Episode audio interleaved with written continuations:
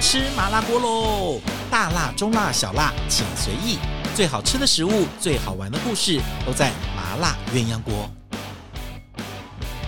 Hello，欢迎大家收听我们今天的麻辣鸳鸯锅。最近在台湾呢，这个餐饮业稍微开始已经离开了加护病房了， 因为我们已经从三级降到了二级。虽然还是不能够掉以轻心，可是对于可以在餐厅一些餐饮业可以内用，这简直是一个天大的消息。只是大家还是要小心，不管是做好防护、自己的清洁这些事情要做好，要不然的话，哪一天突然这个疫情又反扑也不知道。但是我们也不乌鸦嘴，但就是对于餐饮业来说，最近开始有一些复苏的现象，我们旁边的朋友都算松了一口气，算是谷底慢慢开始往上爬升了。好久没有来跟大家聊天了，尤其是在疫情当中啊，我们 p a c k a g e 你有发现，要不就是我自己一个人单口相声，要不然就是我跟团长来讲。就比较少邀来宾，因为有的时候邀来宾来，又觉得他们可能也会担心，我们也会担心，所以现在稍微大家疫苗也打了，警戒的状况降到二级，所以终于我们可以稍微好一点，可以坐下来聊天了。我们来欢迎我们今天来到现场特别来宾，呃，不只是台湾人对他很熟悉，我刚才在跟我们今天特别来宾说，我告诉你，你要好好表现，好好讲哦。我们节目是很国际化的，我们的麻辣鸳鸯锅是在东南亚，是在国外是很红的，很多人在听的。哪一天你要到国外开分店，可是要靠我们麻辣鸳鸯锅。我们来欢迎法鹏的主厨，欢迎 Hugo，Hugo Hugo, 你好。 Hello，恩文哥，大家好。其实你应该也算有国际知名度吧？你是从国外红回来吧？台湾土生土 长，没有啦，你在国外拿了几个奖？到底算过没有？就是几个年轻法国、日本、日本、香港，那是几年前的事了，啊，大概小时候的事。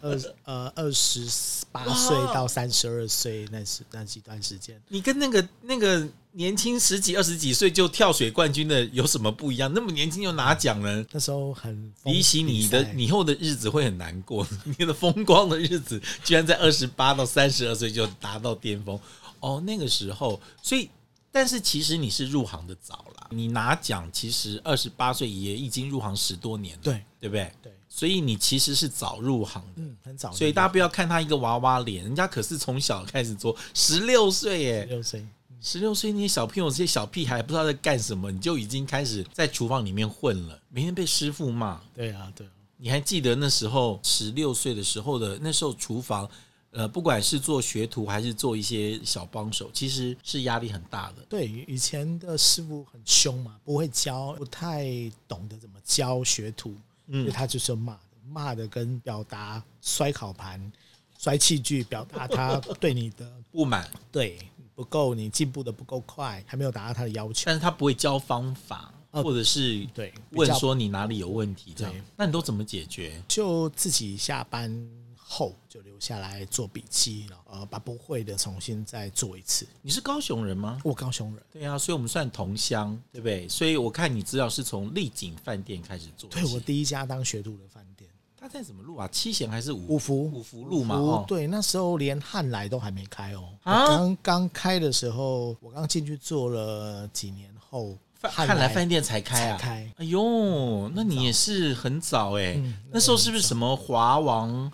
汉华王王都还在称霸市场哦的，时对候，对对对对，以对前不对华王？有因为后面才是汉来啦、寒暄啦是这些出是来那。些都对我们来讲那时候都很新。丽景有那么早出来、哦？丽景很早，然后他后来在对面又开一间叫丽尊，丽尊，就他们两个斜斜对面，嗯是都是丽景跟丽尊对，都是同一个老板。对。所以那时候是你自己要去餐厅做餐饮，还是家人送你去？那时候国中刚毕业，还对就是未来规划还没有，因为刚好家里经济还没有办法允许让我去上高中。嗯，那我母亲就问我，哎，那你要不要找一个自己有兴趣的？我就想，那我要做吃的。嗯他就帮我报纸看了一个，哎，真学徒，然后就 带着我，带着我去饭店。然后我记得我就穿了短裤拖鞋，那个主厨看到我说：“哎，是你要？”他以为我妈妈要去工作， 然后看到我呢，带个小孩来这样对子，对对，说有没有真学徒？他说有，然后他就指指我，然后看了我一下，然后就好，明明天来上班，然后哦我就这样，开始做了对，。我就洗了一个礼拜的晚班，可在那之前，在家里面有有做过厨房的事吗？有打过工，打高过中工毕业就到那个。我还记得以前有一间叫南北河馅饼店在高雄，哦我当外场工读生，是哦。就做嗯了哎半呦，年。你真是我们高雄餐饮业的前辈 呢！很就我只能这样讲，就是 说现在能够讲出南北河嗯跟立尊的人不多了，这样居然发现 Hugo 可以讲出这些经历来，所以就很好玩。后面就辗转从餐厅的中中餐转到西餐，西，从呃西从餐西餐转到西西点点，对但西点就开始有兴趣了，这样子。 对，本来其实也很有兴趣，但呃，我起了起一个礼拜的晚之后，其实一开始是那个主厨叫我做西餐，嗯我就切鸡、切切任何东西，师傅不想做就丢给我做，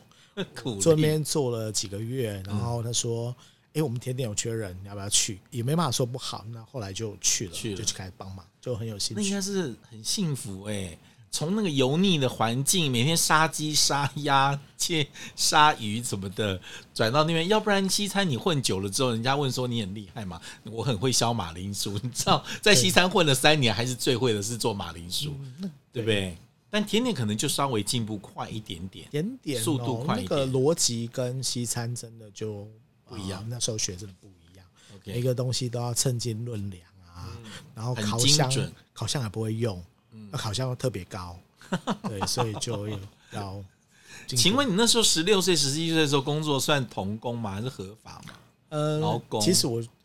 应该又国算中毕业，我也不知道以前。以前没有我那觉么得以前比较没有那么没有严那格，么啊严格。， 就是这样。哇，十六岁就开始做，后来做了西点，但是真的让你的人生最大的转变，应该是到国外开始自己去学这样子。十六岁一直工作到当兵嘛，嗯后来我退伍之后，我自己报了一个学校，瑞士把对对，就去瑞士，就把所有的之前工作的经学费留下来，嗯刷爆两张卡，我就去瑞士。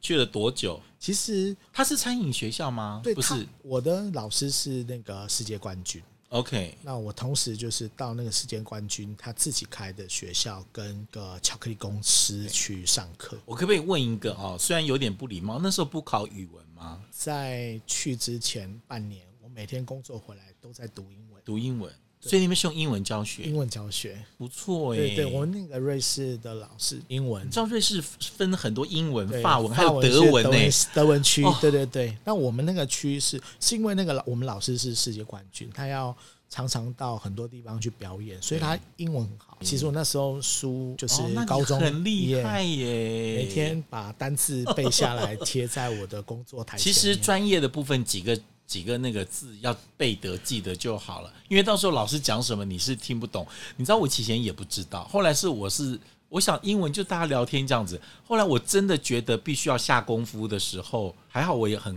常看。国外的一些美食跟旅游节目，所以对于很多食物香料跟做法的英文是这样子学专来业的的，，对对对。然后什么时候派上用场？知道就带朋友带团到到国外去吃饭，因为我们上次去，我记得印象很深，去泰国西餐组，他们全部讲英文嘛，那我要翻译给我的团员吃听，我当下觉得哇，好厉害！看电视所有的都记忆都回来了，因为到底哪哪个是烤，哪个是炖，哪个是煮，然后那个香料是什么，做法是什么？哎呦，好险！我以前看了很多的国外的节目，要不然我们平常一般人的对话不会用到这些东西是，对不工对？具器具工具都是器具，对，就像你到了那边去，你现在还是只会讲那些所有的专有烘焙的，再换到一个另外另外一个领域，我们也不会讲，呃，确实确实。就没有。啊你在瑞士待多久啊？其实几个月，我的钱那时候几十万，只够我几个月的生活费。所以它不是一哎我个就要回来学位，就是一个训练而已，对对，它就是一个 course 这样子。对，它就是有分几个，它这个月你学什么，下个月学什么嗯对，它有把这个专门的技术教给你。哎，早期那时候你在呃台湾的一些饭店西餐的点心部门，那时候做的点心是什么样貌？它能够定位是法式吗？还是美式？还是日式？可能早期就没有哦，没有就可能就是奶油蛋糕、巧克力蛋糕，只有对这样子分。因为我后来还有到金华酒店工作，高雄的，对那我跟的一个 chef，他是英国人。 ，OK。那其实我们那这么早的时候，那时候没有分，没有把你所谓的甜点的一个派别。或者分得很你做对对对分得很细，其实没有，大家的对甜点师傅在做甜点都还是很模糊的。对，那以前又是流行什么 buffet，把费啊，费哦不会在。意你你做的多精细，对呀、啊就奶油蛋糕放不同的 topping 跟果酱，嗯就是出去了这样子，就是吃到饱。 OK，对，所以呃，我们真正要学到技法基本的技巧，你都没会。有应该这样讲，差不多那个时候，呃，九零年代、零年的时候，其实也还是日本的法式甜点在起来跟风起云涌刚开始的时候，所以其实大家对于日系的法式甜点，其实世界上还没有那么熟悉，对不对？是因为很多的日本师傅到了法国、到了欧洲学了甜点。回到日本之后，他们再重新把日日系的精神跟法式的甜点去，因为你去瑞士学的基本上是法系的嘛，就欧洲对甜对点，对也没有特别说是法系的对，这样也没有特别的告诉你哦，我们是什么派别等等对。。不过欧洲那时候最厉害的也就是法国啊，对不对？哦法面包从维也纳开始，然后法国就是从甜点开始，对不对？对，那时候也是因为他们做了很多的创新跟改善之后，法式点心才影响到整个欧洲去嘛，对不对？是是是，贵族那时候大概都都都这样开始吃。自己创业是呃，中间还有很多过程，就是瑞士回来台湾，就还是在饭店， OK 他就开始比赛，比赛，去香港、日本然后台湾得奖，送到被送到日本去比日本赛比赛，来被推派到法国比赛两次，一次在巴黎，一次在里昂。巴黎就 Pierre h a m a n 就是我们的裁判长。哦 OK 是后来哇，利用是美食之都了，我到三十四岁，法鹏将近快十年嘛，在后面才开，要开的要开店前就到日本去工作一阵子上，对，一阵子回来就开店。你觉得那时候常在比赛哦，世界各国跑，给你最大的影响是什么？觉得技术者很容易被迷失，就是哎、诶我在其他人稍微好一点点，可是很容易迷失，因为你没有看到全世界一样有技术更好的人，你很容易自满。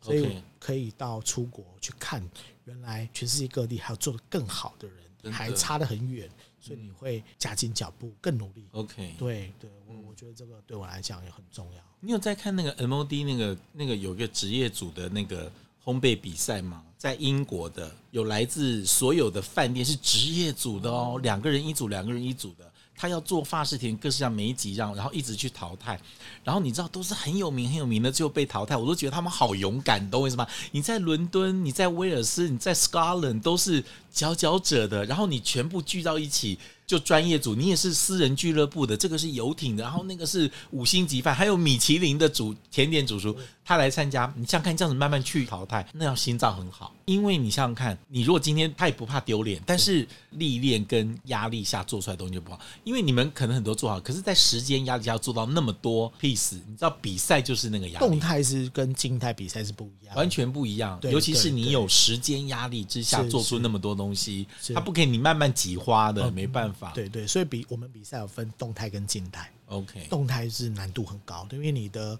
不确定因素很高。对，那你的强项是什么？呃，我自己对巧克力糖嗯，就是比较除了蛋糕之外，这两块是我自己很喜欢很的，厉害的。很喜欢对喜欢常做的，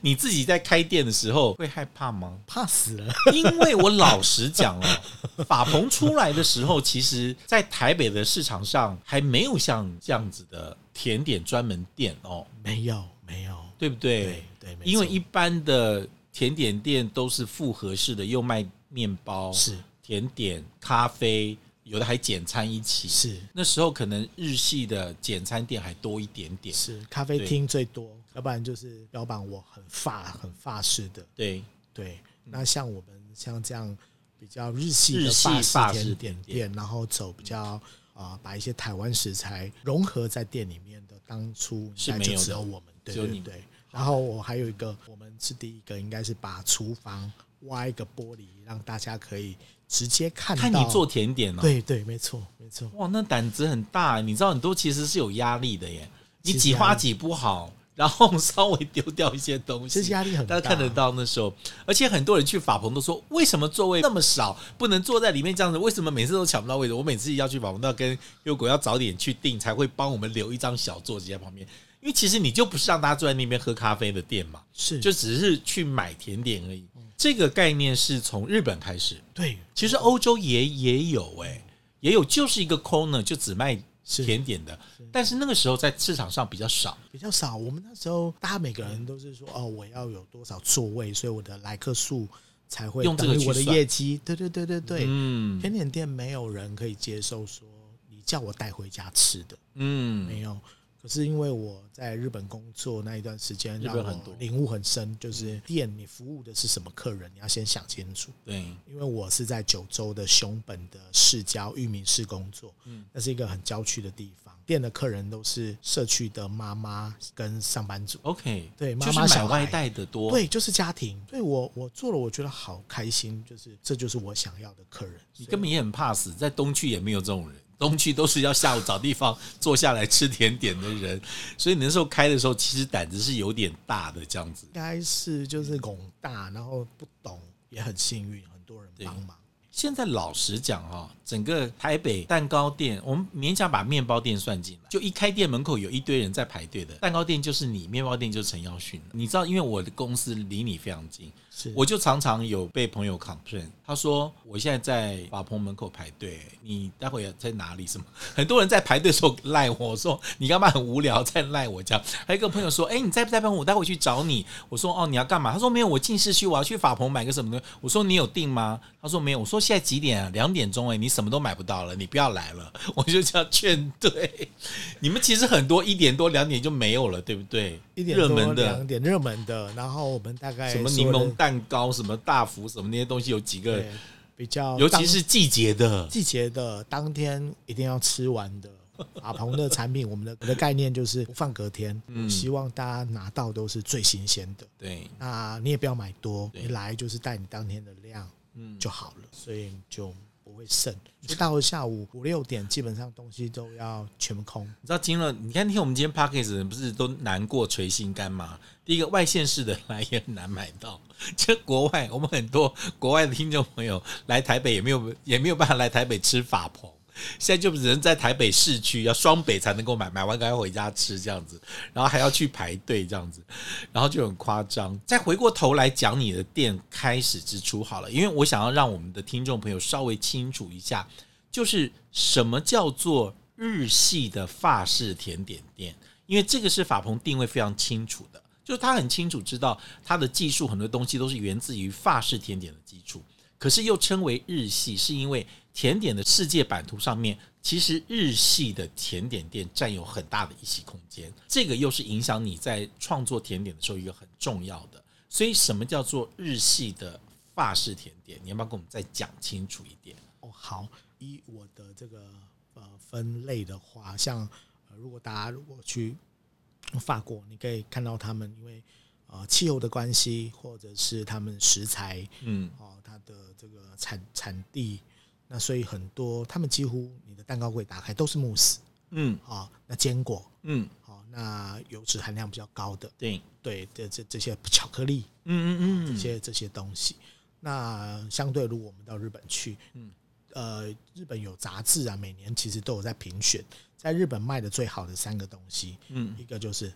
蛋糕卷，蛋糕卷、一个就是泡芙，泡芙、一个就是草莓蛋糕。草莓蛋糕，对，日本哦，呃，呃以技术因为来说而且，他们牛奶很好很喜欢用鲜奶油，对他们鲜奶油很好 吃，跟法国、跟欧洲的又不一又样。不一样。对，如果你吃到日本鲜奶油，你会非常惊艳。对，对，那时候也就是因为我为什么把就是使用日本的这个九州的鲜奶油，也就是因为他们鲜奶油实在太棒。还有一点就是蛋糕体，日本人非常重视蛋糕体，在如果做法式甜点，你会他们蛋糕体就那几种，就 c o d 啊，那等等就、呃一些 sponge cake 大概嗯对就是那些。对，日本的蛋糕体非常的多，种类很多，而且很复杂。嗯，那像法鹏，我们一天要做二三十种，针对每一个蛋糕就一种不同的蛋糕体，啊，所以我们你不是一个一个海绵蛋糕打遍所有哦的，不不不不不，蛋糕卷像以蛋糕卷来讲哦，嗯，蛋糕卷有五个口味，它就是五个蛋糕体哦就，有个蛋糕体就完全不同一样，不同的蛋糕体，OK，因为那个蛋糕体本身也要调味，呃本身要调味，然然后后还做法也有打法也不一样然后哦，打法也不一样。对，有的是分蛋式的打法，有的是全蛋式的打法， ，OK 啊、有的是混合的打法， OK，它有不同的蛋糕体的做法。嗯嗯然后还有一点就是我们的鲜奶油蛋糕好了，嗯那一般台湾早期现到现在目前为止的这个蛋糕体都是都是比较走美式的嗯，啊，它是做的叫呃戚风蛋糕戚，风蛋糕对，就是油脂含量大概一太油高一要点点，占百分之十五到二十帕，对对一台油。那是因为为什么戚风蛋糕这么软绵的原因，就是而且因为还有弹性，哦，对对还对，可以撑起来这样对子它。用了很多的液态油， OK，呃，让蛋糕变得很柔软。可嗯是我们在日本学的，你只要跟这个这种鲜奶油蛋糕搭配在一起的蛋糕体是不能够用戚风的。是，我们用的叫做 sponge cake，、在日本我们叫 shoto cake，嗯，所以它是用海绵式的打法，里面的材料就非常简单，就是蛋、糖、面粉面，粉，然后有一点牛牛奶奶或奶油。对那这个比例很低，大它概完全就要靠那个蛋白的全打发蛋、，全蛋、全蛋打发。全蛋。戚风蛋糕靠蛋白打发，哦，戚风蛋糕。可是这个海绵 sponge cake 是靠的是全全蛋蛋打式发的，所以你吃下去蛋好不好，就是蛋用的好，你的蛋糕就会很香； OK，蛋用的不好，嗯这个蛋糕就毁了。对对，所以这个日系跟法式，我讲蛋糕体是一个很重要的一个特性。 ，OK，它的种类也比较多，是然后也比较细致一点，是然后海绵蛋糕的比例高一点点。是，嗯，然后还有一种我觉得很重要，就是日系的这个法式甜点店会用到非常多在地食材、水果水果、水果、嗯食物、产地的东西，是，呃，因为我在九州的时候对，我们常常看到农家搬自己的水蜜桃，嗯，搬自己的草莓，对甚至还有农人啊，嗯扛一袋米过来，哦，问我的 chef 说，可不可可以不可以哦用用？你可以做什么？ ？OK，他说，哎，那我要打成米粉，做米蛋糕，做米千层。对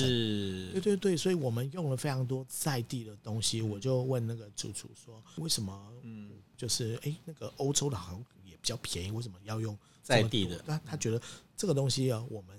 再怎么做，一直进法国的，你也做不过人。家，对对你怎么做不做出做特性出对，来？而且你也做不出它的味道。所以我那天还在跟我朋友说，我说你去这个法鹏这个这个店哦，你搬到别的地方去，也就不是现在这个样子了，因为你们用日系的精神在做法式甜点，是好细致度跟差别度跟每一个区隔做的很很精准。那另外一个，你用大量的台湾的在地的食材，你搬到任何一个地方去，这个地方就完全就改变了，就不一样了。对不对？对，台湾我看你用最多是那些草莓，草莓啊还有，什么每个月都不一样、哦，莓会不一样。样。对，是因为它有产期吗？对先出它什么的再产出区什都么？不一样啊。哦像现在是水蜜桃嘛，对，那我们接下来是台湾的这个中部的无花果，嗯，因为台湾无花果在台湾现在已经种的很好了，已经变成是一很个稳定了。高经济的价值的作物。，是所以你从桃从北到南都有无花果，是而且还不同品种、不同颜色、不同口味哦。真的哦，对，现在像无花果，所以马上无花很果厉害下下一季水就蜜开桃始做下了。就无花果， OK，跟日本的麝香葡萄。那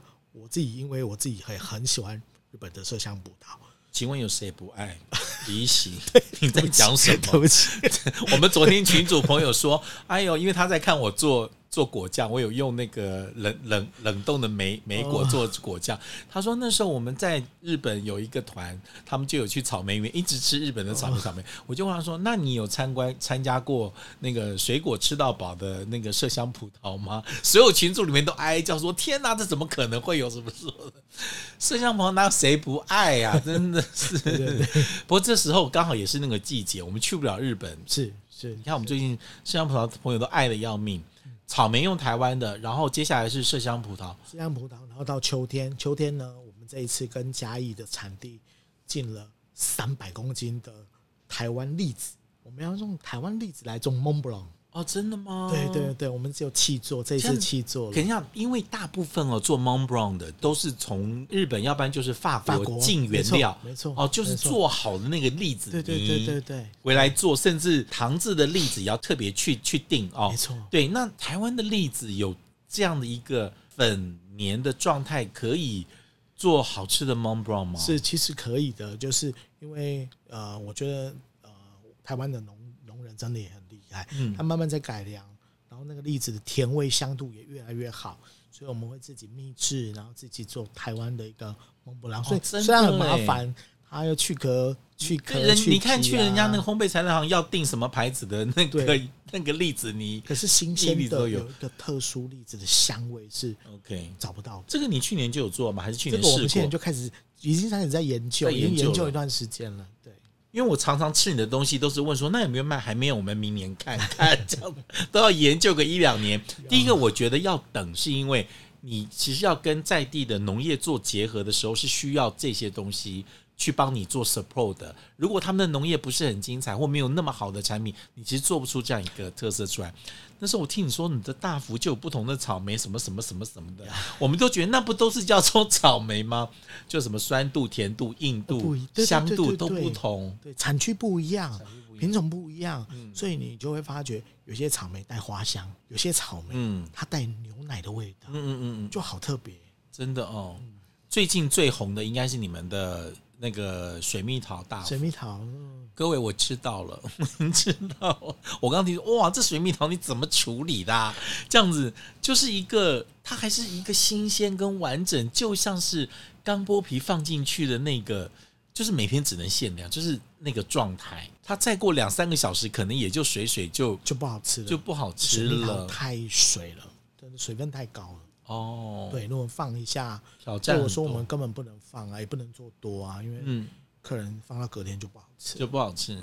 所以我坚持要录 p a c k a g e 之前先吃， 不能录完出去再去吃，这样不行的。这几年你已经开始把整个原料的比例用台湾在地食材的做的越来越多了。嗯，是希望就是比例一多直了找了，嗯就是一直找。有时候对，呃，跟农家的合作其实没有办法这么的快，说哎、我想跟你买就有没有？因为 OK 嗯农家是要看你，就是说哎、他认识你，他才愿意卖你，哦他会认为说你有才有能力把他的东西对做好，否则种的东西很好，他随便卖他都可以。都可以，对对，因为很多像我们之前用的那个下雪芒果，对，他的客人都是哦香港客人，根本台湾也没什么台湾量轮不到，就是他觉得就就是我 都卖过去价格这么好，这么好，我干嘛要卖给你卖给你，你对还比较便宜。 ？LV 呢？用下雪呢？吓死人了！不，下雪现在应该寂寞，应该已经少了，没有了。没有，现在都没有了没有了嘛对对哦对经产过了过了。好，水蜜桃完了之后，而且水蜜桃是加州台湾人种的水蜜桃，呃，台湾人拿品种去加州种，然后再送回来台送湾。回来台湾这样。对哇，这也是另外一个台湾人骄傲哎，你等于是用台湾留学生就是了， 就是台湾的人出去种了芒果送回台湾给李一席用，真是。不过很期待你的这个无花果大福。好其实无花果其实拿来做任何蛋糕上面的 topping 都好吃，你知道吗？就是它的酸度其实会让很多的水果变得非常的 fresh 这样子。但做大福我是没有试过，就是你已经试过了。还在尝试，所以我希望去也是去年是啊。那我可不可以以？问，里面是一放半颗无花果，一我颗在思考可以放多少，而且因为品种不一样，大小不一样，所以我们去年一直试，觉得也没有上，是因为我觉得不够好吃，嗯，没有达到自己的目标，所以我们去年试了，后来也没卖。今年就有今年就是就有更不一样的想法，我说今年应该可以试试看。试试看做，对期待。对然后再来就是等到秋天的栗子的荔枝、巧克 Brown- 力 Brown- Brown，、巧克杨梨，哦，对，就哇是你的季那个节杨梨，以前我最喜欢去看你那个做很漂亮，做一个梨子一个苹果做那样子， 大家都不知道怎么做出来的。你知道我起先也不知道怎么做出来。我告诉你，欧文哥有在做功课，我看很多法式甜点，我一看就知道这个壳怎么做的，这个 cream 怎么放进去的，我都知道。未来你的挑战是什么？未来哦，希望法鹏可以在我们我们自己不管是内部的整合上面，还有呃厨房，我们都还是希望能够不断的在跟台湾的农家还有网站订购啦，不要每次都卡线，人家哎呦买不到你的东西。对对对网站终于出来了，终于出来对了，对，所以我们现在订购很方便，嗯，可以透方过便直接对网站就可以下单。呃，人一下太多，人家会宕机哦。对不起，我们没有办法忍受那么多人。我真的是很多的挑战呢，欸因为一直要发掘在地的食材要去做这样子，哇，真的是很。我觉得台湾人，尤其台北人啊，不要讲台台北人有法鹏真的很幸福，你知道，法国飞不了，日本飞不了，光吃到法鹏的点心就觉得，哦，那个吃到你的葡萄、你的那个水蜜桃这些东西就开心。好啦，也希望你们越来越成功。谢谢。那其实我们要跟大家讲，法鹏因为在支持我们的公益活动做的也很多，就他现在已经有慢慢自己的影响力，但是很多人然后、就觉得，嗯哎呀，这个就是一个法式点心嘛。但今天我们的节目介绍的，大家可以知道 Hugo。呃十六岁开始入行，做了这么多，然后国外跑过了那么多国家，他的训练跟磨练跟他的眼界，其实才成就了今天的一切。因为没有那些养分哈，现在在创作上都会吃力。但是东西来了之后，你用过哪些东西，看过什么东西之后，你在技术上、手上能够做的事情就会得心应手。那时候都不知道，现在都知道，都是现在成功的养分。我们希望以后可以吃到更多你创作在地的日系法式甜点。谢谢，好吗？今天谢谢谢法鹏的 Hugo 来到我们的麻辣鸳鸯锅。如果你喜欢我们的节目的话，记得按赞、订阅、分享，记得给我五颗星。谢谢 Hugo，谢谢，谢谢洪哥，谢谢大拜家，拜谢谢。